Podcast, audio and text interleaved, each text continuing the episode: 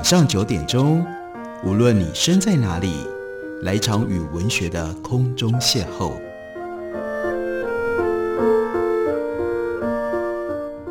杨照谈书，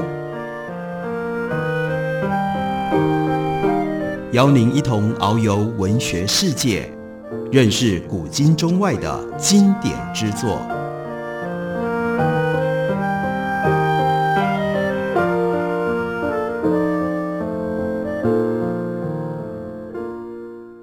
位听众朋友，大家好，欢迎收听杨照谈书。本节目以台北广播电台 FM 三点一，每个星期一到星期五晚上九点为大家播出。我是杨照。在今天的节目当中，要为大家介绍的，这是陈崇仁教授他所写的《老样子》这本书的主要书名，就这么简单，只有三个字：老样子。不过呢，有很长的副标题，那是从神话史诗到现代小说，跟着西方经典作品思考老化这件事，这样大家应该就明白这本书主要的内容是什么了。陈崇仁教授目前是国立台湾大学外国语文学系的教授，也是中华民国比较文学学会的理事长，还有中外文学的总编辑。在这本书的次序当中，陈崇仁一开头就说：“我们可以这样讲吧，没有人喜欢老，即便是最享受人生的人，也不喜欢以老的姿态面对每一天。”更别说老可能暗示的刻板印象：人越老越没有朋友，人越老越孤僻，人越老就越接近人生的终点。化妆品专柜的神奇产品都以防皱抗老的神秘配方吸引消费者购买，没有任何一家商品会以维持甚至促进皱纹生长作为卖点。在社交场合当中，大家都盯着朋友孩子充满胶原蛋白的圆嘟嘟脸庞。争相称赞孩子有多么可爱，却不会有人拿出手机讨论爷爷奶奶的照片，更不会想尽办法来描述爷爷的白头发，还有奶奶的皱纹有多么迷人。当孤独死，那就是独居者在自家过世；下流老人，那是陷入困境的贫穷老人；生涯现役，也就是终身不退休。这种种流行的词语，这是现在进行时。但我们没有办法拿出可以宽慰的对应措施，这不只是医疗社服养护的严峻挑战，同时这本书要指出来的那是文化跟认知上的挑战。根据国发会所发布的报告，台湾已经在一九九三年就迈入了高龄化社会，预计两年之后，二零二五年进入到超高龄社会。那指的是每五个人当中就有一位六十五岁以上的老人。到了二零三四年，离现在也不过就差不多十年，全国会有一半的人口是五十岁以上的中高龄族群。面对人类文明发展至前所未有的高龄化社会，我们无论是在制度面或者在文化论述上，恐怕都还没有做好准备。我们看待周边老人的态度，以及整体社会对待老人的态度，其实反映出是我们要如何思考自己的未来，也就是我们对待自己的态度。老是一种无从回避而且无从反转的自然定律，是被动的选项。人生的每一天都向老化迈出一步，往前的每一步都在岁月的催促下推进，没办法停下来。可是，我们用什么样的姿态来前进？我们抱持着什么样的心态前进？还是有选择的。老化当然是生理和医疗层次的议题，但老也可能具有丰富的文化意涵。我们如何看待老？我们如何处理老？我们如何期待老？都直接反映出我们的文化价值和我们的文化态度。既然老是生命的一部分，为什么我们读后特定的生命阶段？文学作品喜欢缅怀天真的童年、热情的青少年、活跃的青年、旺盛的成年。可是，但是否特别忽略来自于特别贬义老年呢？文学的书写应该要充满各式各样的可能，但我们对于老年的想象是不是容易流于刻板或者是丑化？我们对于老年的观察是不是过于平面或者是简化？我们可不可以这样说？如果成功的人生包含了老年，如果完整的人生包括了快乐的老年，如果和谐的社会也必须要邀请老年人的参与。那我们和理想社会之间的距离，会不会因此而可以更接近一点？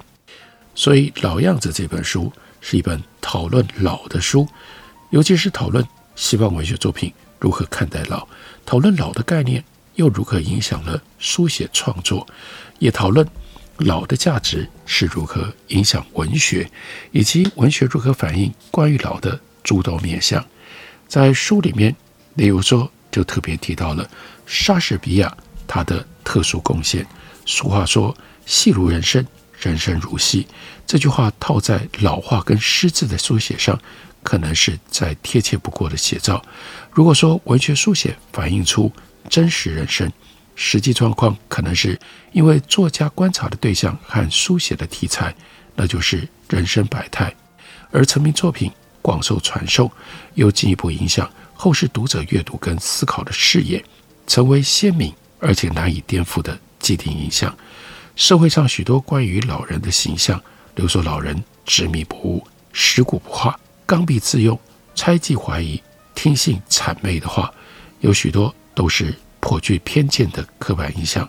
这些负面而且样板的书写，很容易主导一般人对于特定题材的想象，是导致老化书写容易复制既有的惯性、缺乏想象的主要原因。不过幸好我们还有莎士比亚。莎士比亚对于老化的书写别具创建，大大提升了读者对于老化的理解。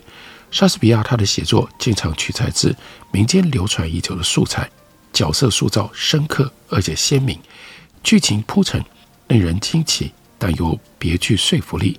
文字的创意和魅力令人着迷，作品有相当高的写实还原能力。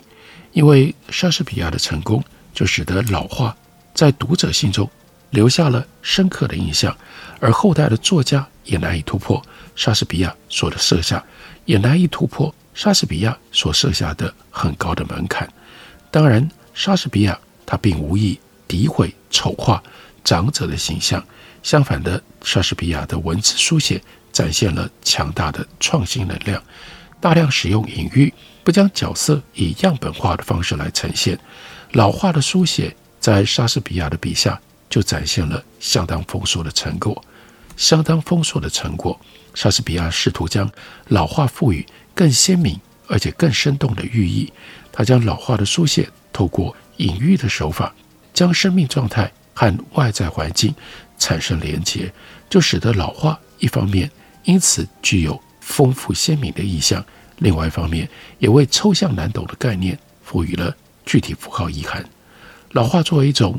隐喻的手法，在莎士比亚的手中到达丰富成熟的境界。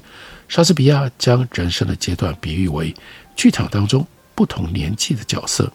当人生走到尽头，就像谢幕下台的演员一样，透过将老化跟人生阶梯相连，刻画出身处不同阶段、不同高度的人生状态，遵循着生命轨迹高下起伏。另外，莎士比亚也将老化和自然界的风雨相结合。老化的处境被形容成在风雨当中飘摇的意象，或者是将老化类比为秋日的落叶，让生命周期和自然界的循环产生了隐喻呼应。老话虽然因此被安上了临近终结的寓意，但也象征了循环再生的动能。莎士比亚的许多经典作品，对后世读者跟写作者来说，有着无可动摇的重要地位。在莎士比亚的作品当中，对老人的呈现方式，还有对于老话的讨论，都非常丰富生动。例如说，他的喜剧《As You Like It》当中有一段描述人生如戏的文字，可能是他讨论老化历程创作当中最有名的部分。在这段舞台独白当中，莎士比亚将人生比喻为舞台戏，我们每一个人都是演员，而人生从小到大的过程被划分为七幕场景。莎士比亚将人生晚年比喻为戏的最后一幕，老化迟缓，记忆衰退，身体机能退化，没了牙齿，视茫茫，发苍苍，了无生趣。我有意思的地方是，莎士比亚，莎士比亚将人生最后的阶段。又比喻为重返幼年的原始状态，称之为 the second childishness，第二个童稚阶段，而且将重新体验第二次童年。在剧里面，台词是这样说的：“世界是个舞台，所有男女都只不过是演员，他们有离场的时候，也有上场的时刻，在台上都扮演好几个角色。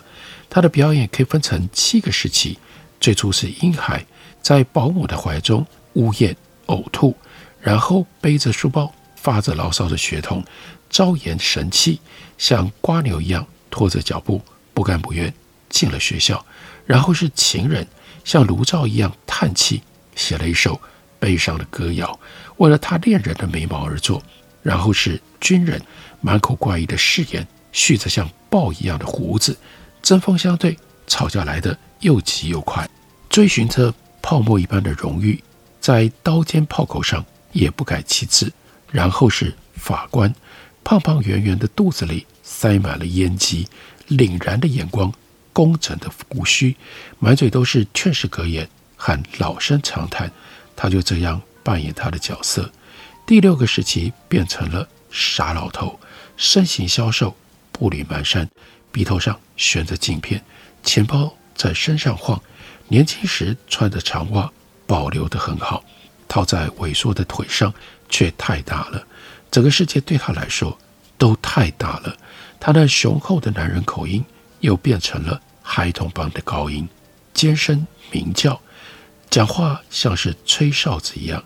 最后一幕结束了这段古怪多事的历史，进入了 second childishness，第二个童稚阶段，就只剩下全然的遗忘，没了牙齿，没了视觉，没了味觉，没了一切。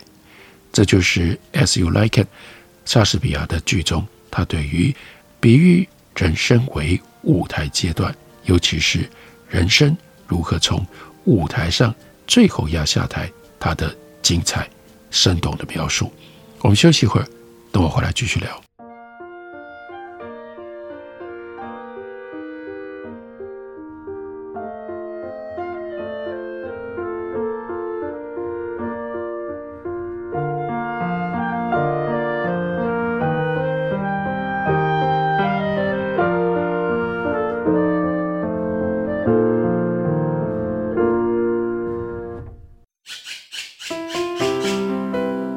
家好，我是刘克襄。亲近自己的城市，找回城市的温暖。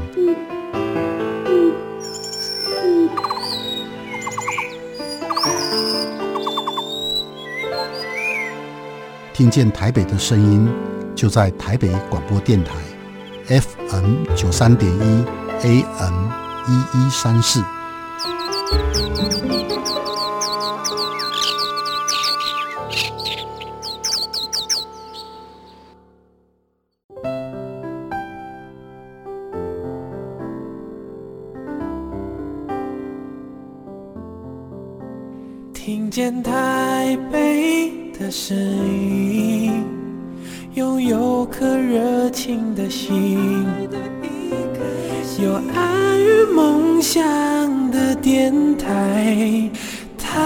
台北广播 FM 九三点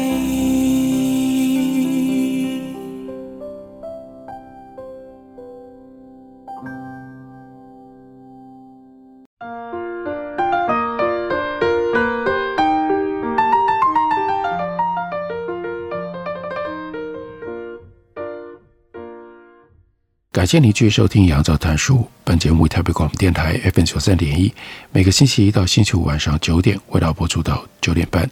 今天为大家介绍的，这是三民书局的新书，作者是陈崇仁教授。书名很简单，叫做《老样子》。老样子这本书讲的是什么呢？副标题告诉我们，这是从神话史诗到现代小说，跟着西方经典作品来思考老化这件事。老是什么？在文学当中，如何呈现老？休息之前提到了莎士比亚，莎士比亚对人生的体悟大致建立在循序渐进的人生观。人生的发展被比喻为一个接一个的阶段，各阶段发展之间有连贯性，也有差异，显示不同阶段各自相异的喜好和特质，展现各异其趣的人生风貌。莎士比亚笔下很多题材并不是原创的，将人生发展视为阶段的想法，也不是莎士比亚首创。在希腊悲剧《伊底帕斯 Rex》（伊底帕斯王）这出戏里，作者 Sophocles 他就讲了一个受到命运残酷玩弄的故事。国王在迎接儿子诞生的同时，接获自己儿子日后将弑父娶母的神谕。为了避免命运成真，国王命令手下将幼子抛弃在田野当中等死。手下心生怜悯，将国王的幼子送到了邻国去抚养。没有想到，长大之后的王子也同样获得了自己将弑父娶母的神谕警示。他不知道自己是养子，他为了要避免神谕成真，决定远离成长的王国，却在流浪的过程当中重返他出生的国度，使得神谕。最终还是实现，在这出广为人知的希腊悲剧当中，Sophocles 他引用阶段性发展的比喻来诠释人的一生。伊底帕斯重返出生国度，也就是底比斯的时候，在国境边界遇到了盘踞入城闸道的 Sphinx 人面狮身兽，残暴的人面狮身兽追问每一个通过的人，如果没办法解答他的谜语，就会惨遭。撕裂吞噬的下场。最有名的谜语就是：什么动物早晨用四条腿走路，中午用两条腿走路，晚上用三条腿走路？腿最多的时候，也正是它走路最慢、体力最弱的时候。想必大家现在都已经知道，这谜语的答案是人。这个谜语替本来就已经相当丰富的故事，除了用走路转喻。生命发展的历程，还透过脚数量的变换来展现不同生命阶段的发展。一开始用四肢爬行，接着是双脚站立，最后得要用拐杖辅助。三个不同阶段的地变，代表生命力的起伏变化。不过，Sophocles 他针对不同阶段的看法，有他的价值判断差异。脚的数量越多，体力越差；体力越弱。数量越少，体力越好，也因此，人生就被粗略划分为三个阶段。阶段之间不只是发生先后的关系，还有优劣高下的差异，价值并不相同。除了经典的希腊悲剧之外，中世纪开始广为盛行的宗教艺术创作，对于年龄阶段的演绎也有相当直接的启示。以《The Age of Man Represented as a Step Scheme》人生阶段为题的版画，透过大量复制还有创作，就广泛的在民间流通。除了在居家空间展示，更经常出现在教堂等公共的场所。版画的制作成本比较低，有利于广泛流传。创作框架明确，也有利于不同时代和不同地区的创作者。可以广泛的参加，无论是能见度或者是在制的频率，都具有相当深远的影响力。基本上这一类画作有固定的创作框架，尽管笔触风格和背景元素有所差异，所要传达的视觉意象和道德寓意相当一致。以十六世纪中期为例，意大利知名的艺术家 Botticelli，他的活跃时间大概是在一五二五年前后。他所创作的人生阶段版画广为流传。b e t t e l l i 他的人生阶段展现了这类创作的通用构成要素。画面主要视觉效果是阶梯的意象，以水平和垂直轴线构成了空间的向量。水平轴线可以视为时间的演进，由左到右是年少到年迈的演进，而垂直轴线是身体状况的。变化起始点是身体最孱弱的状态，随着垂直轴线往上延伸，体能状态也逐步提升。人生阶段整体呈现出生命样态的变化。画面以桥梁或者是坡道的方式呈现轴线起伏，曲线上方分别以不同年纪的图像作为对应，由最左方身形弱小的儿童成长到意气风发的成年，随后变成了成熟老迈，最终是以萎缩的老人老年形象作为结尾。动线由左下角的阶梯底层作为起始点展开，这是最稚嫩原始的状态。接下来成长茁壮，人生状态逐渐攀爬到高峰，过了巅峰的状态之后，一路下滑。无论事业成就或者是身体状况，各方面陆续退却到底层，最终成就和生命状态都归零。对应人生阶段的空间构成要素，莎士比亚将人生最后和最早的阶段进行连结。虽然就生命发展的角度来看，一个是起点。一个是终点，意义大不相同，但是就体能状态而言，两个端点刚好是生命状态最弱的低点。莎士比亚认为，人类，莎士比亚认为，人生晚年将进入，莎士比亚认为，人生晚年将经历第二次的童稚阶段。这不是返老还童，而是说人生的智慧跟行为能力都将归零，重返无知。无助、无能，一切都得仰仗他人协助的状态。这样的视觉呈现，可以在图画的空间当中找到对应。莎士比亚的观察符合绝大多数人的经验。人生从上台到退场谢幕，确实是一出起伏升落的戏。透过生动的文字，莎士比亚成功地将人生尾声的老化比为一种回归。回归到更为初始、更为简单的人生状态，宛如剧场一般，随着演员登场、退场。莎士比亚笔下还有另外一个有趣之处，那是将老年比喻为第二个童稚阶段，这似乎有助于回避众多负面、令人反感的老化描述。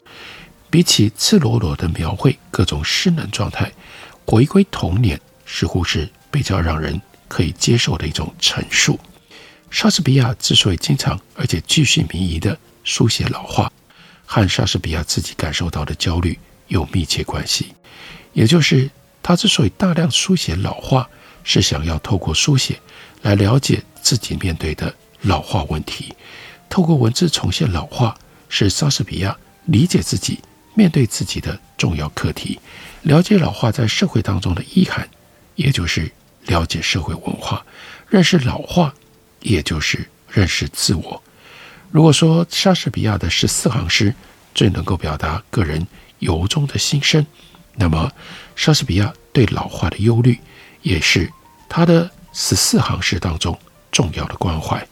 在莎士比亚的十四行诗《莎奈体诗》里，岁月的流逝是密集反复出现的重要主题。莎士比亚在十四行诗将莎士比亚在《商籁体诗》里，将岁月流逝分别描述为摧毁一切的终结者，带着镰刀的死神，或者是暗示时光流逝的沙漏，无从回塔、无从回头也无法停步的道路，美丽容颜的毁灭者，触目惊心的皱纹和白发，在寒冬当中掉光树叶的枯树，白日将近的黯淡目光。燃烧殆尽的灰烬，等等等等，无论现下多么样的美好，世间的一切都将成为过往云烟。面对岁月的无情，诗人的才情是抵抗的唯一武器。也只有诗人笔下的创作，才能够成为永世留存的艺术。写作对于莎士比亚来说，是抒发老化焦虑的管道，也是抚慰和抵抗的唯一工具。莎士比亚笔下的老化。有多种繁复的面貌，老人不全都是惹人生气的讨厌鬼，也并非都是好财贪求的守财奴。即便是依循既有的形象书写，莎士比亚还是深入铺陈了故事的背景。无论以什么样的形象来呈现老人，其中没有人的社会背景和性格完全相同，也不会以同样的态度来面对命运。陈崇仁教授在这本书里，他告诉我们，西方经典作品，西方经典作品像是莎士比亚的《戏剧和诗当中对于老化的呈现。如何看待老化？老化只有单一路径、刻板想象，还有病痛的交缠吗？看起来并不是如此。而这在相当程度上也凸显了像莎士比亚这种经典作家，他们特殊敏感，他们对于人生特别敏锐的感受。如果大家要知道从神话史诗到现代小说，西方经典作品是如何呈现老化，就请您来读陈崇仁的这本《老样子》，三明书局的新书。感谢您的收听，我们明天同一时间再会。